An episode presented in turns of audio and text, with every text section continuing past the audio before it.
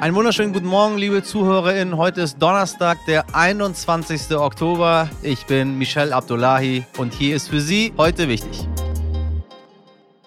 Aber erstmal das Wichtigste in aller Kürze. SPD-Politikerin Bärbel Baas soll Bundestagspräsidentin werden.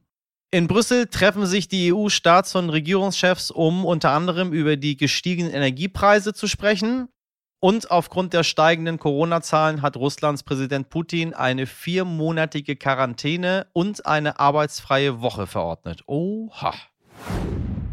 2018 erschoss ein Mann 17 Menschen an einer Schule in Florida. Dieser furchtbare Akt ging als Parkland-Massaker in die Geschichte ein. Der Angeklagte bekannte sich dazu jetzt schuldig. Auf ihn wartet damit entweder lebenslange Haft oder sogar die Todesstrafe. Das wird der Prozess ab Januar ergeben. Der Fall behandelt einen der schlimmsten Amokläufe in den USA und hat die dringend notwendige Debatte über strengere Waffengesetze beeinflusst. Dazu kann ich nur sagen, es wird Zeit. Es wird konkret. Ab heute setzen sich SPD, Grüne und FDP endlich zusammen. Nein, nicht mehr um zu sondieren oder vorzusondieren, sondern tatsächlich um eine neue Regierung zu bilden. Heute beginnen die Koalitionsverhandlungen und um zu verstehen, was da jetzt genau passiert, habe ich meinen RTL-Kollegen Philipp Sandmann gefragt. Wie kann man sich das eigentlich vorstellen, Koalitionsverhandlungen? Wie läuft sowas ab? Also Koalitionsverhandlungen, das ist schon wirklich interessant, weil die drei Parteien, die sich da jetzt zusammensetzen, müssen ja in den nächsten Monaten das einmal aufschreiben, was sie dann in den nächsten vier Jahren auch umsetzen wollen. Und bei drei Parteien, das erste Mal überhaupt in unserer Geschichte, dass drei Parteien eine Regierung bilden könnten auf Bundesebene, da ist das natürlich schon nochmal was ganz Spezielles. Da treffen jetzt sehr viele Menschen aufeinander, bis zu 300, also jede Partei schickt ungefähr 100 Experten, Fachpolitiker, die dann wiederum miteinander diskutieren. Und es gibt 22 äh, Themen, kann man sagen, darunter Klimaschutz, Innovation, Wohnen, Mieten, Straßenbau und noch ganz viele andere Themen. Und für jedes Thema gibt es dann eine Hauptperson, die das ausverhandelt und hat dann nochmal ein kleines Team an Fachpolitikern. Ja, und am Ende muss man sich dann irgendwie auf die verschiedenen Punkte einigen. Aber das wird sicherlich nicht so einfach. Philipp, was glaubst du werden die schwierigsten Punkte in den Verhandlungen sein? Es gibt schon echt fundamentale Unterschiede zwischen den drei Parteien. Man kann sagen, SPD und Grüne, die sind sich etwas näher, aber die FDP äh, und die Grünen, die sind in einigen Punkten schon sehr weit auseinander. Deswegen war das mit dem ersten Sondierungspapier auch überraschend, dass man es so geschafft hat, dass alle Parteien ihr Gesicht irgendwie wahren können. Aber das wird jetzt in den Gesprächen natürlich nicht unbedingt einfacher. Und ich würde sagen, der schwierigste Punkt, das größte Thema ist sicherlich die Frage der Finanzierung. Also wie finanziert man in den nächsten Jahren diesen Klimaschutz, den man ja machen will? Wie geht man vor mit der Digitalisierung? Und da sagt zum Beispiel die FDP, wir wollen keine Steuererhöhungen. Wir glauben, dass wir das auch schaffen durch die Kraft der Unternehmen, die mehr investieren könnten und dann auch mehr Steuern zahlen. Aber ich glaube, da gibt es noch ein bisschen Gesprächsbedarf, weil die Leute erwarten zu Recht ganz konkrete Antworten auf die Frage, woher soll das Geld eigentlich herkommen? Vielen Dank, Philipp Sandmann. Holz, Heizen, Benzin. Nee, das sind nicht die äh, Explosivüberschriften, meine Damen und Herren, sondern das ist die Wahrheit. Gefühlt wird im Moment alles teurer. Woran liegt das und wie kann man sich als VerbraucherInnen verhalten?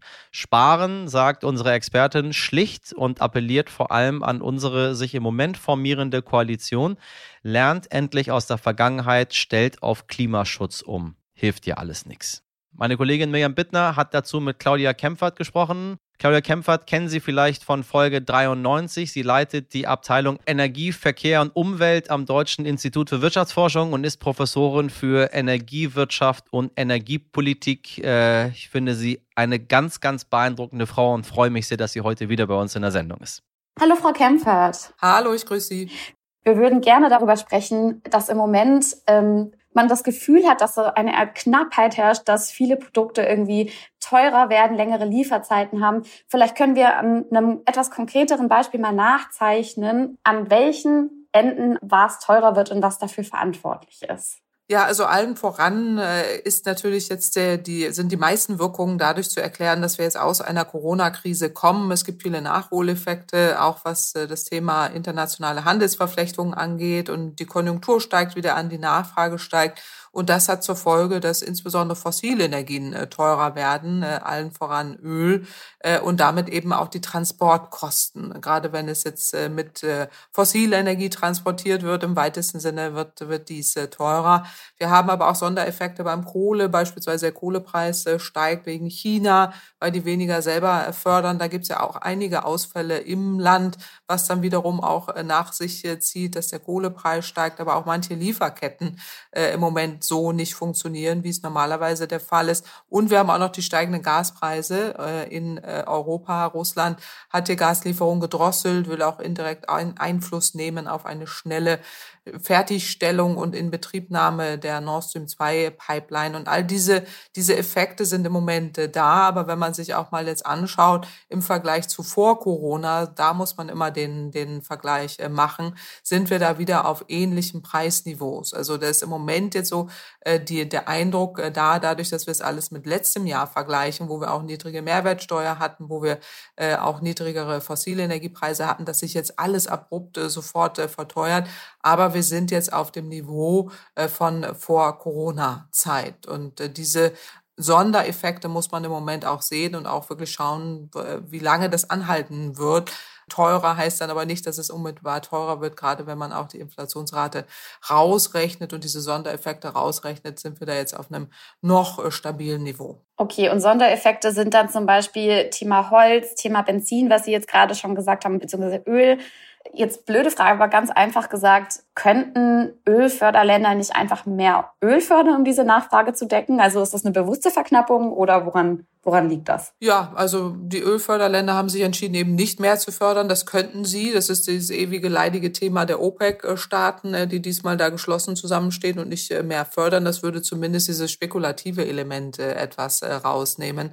Bei Gas ist es eindeutig Russland, bei Kohle ist es jetzt keine Absicht, sondern eher ähm, ein Faktor, der in, der in China äh, zu suchen ist. Aber grundsätzlich ist es so, dass äh, man eben jetzt ein bisschen abschichten muss, was jetzt auch diese gefühlte Wahrnehmung angeht, aber dennoch äh, sich besser vorbereiten muss, auch aus dieser Corona-Krise lernen muss dass wir eben nicht so abhängig sind von Lieferungen über den ganzen äh, Globus, äh, dass wir mehr setzen auf heimische Energieversorgung, auf erneuerbare Energien, weniger auf fossile Energien, weil diese ganzen Thematiken, auch beim Öl, die sind ja Jahrzehnte alt mhm. und immer wieder haben wir dann Diskussionen äh, und Aufregung über hohe Ölpreise, über die OPEC, über Russland und sagen jedes Mal, wir wollen das ändern und ändern es dann nicht. Also das muss jetzt mal dringend angegangen werden. Frau Kempfert, vielen Dank für Ihre Zeit. Danke Ihnen. Heute nicht ich.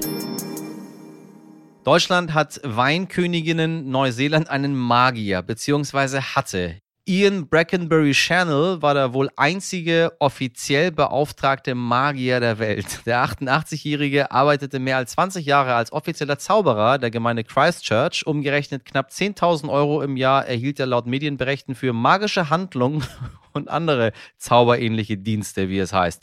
Darunter äh, zählte zum Beispiel gegnerische Rugby-Teams zu verhexen oder Regen heraufzubeschwören. Jetzt hat die Gemeinde Christchurch den Zauberer gefeuert. Bislang ohne Grund, ganz vielleicht eventuell könnte es aber mit seinem Frauenbild zu tun haben, das ungefähr so alt ist wie die Zauberei. Zuletzt hatte der Magier eine Initiative zur Rettung der letzten gefährdeten Art gestartet und nein, dabei ging es nicht etwa um Zauberer, es ging um Männer. Selbst schuld, mein lieber Hokuspokus-Mann.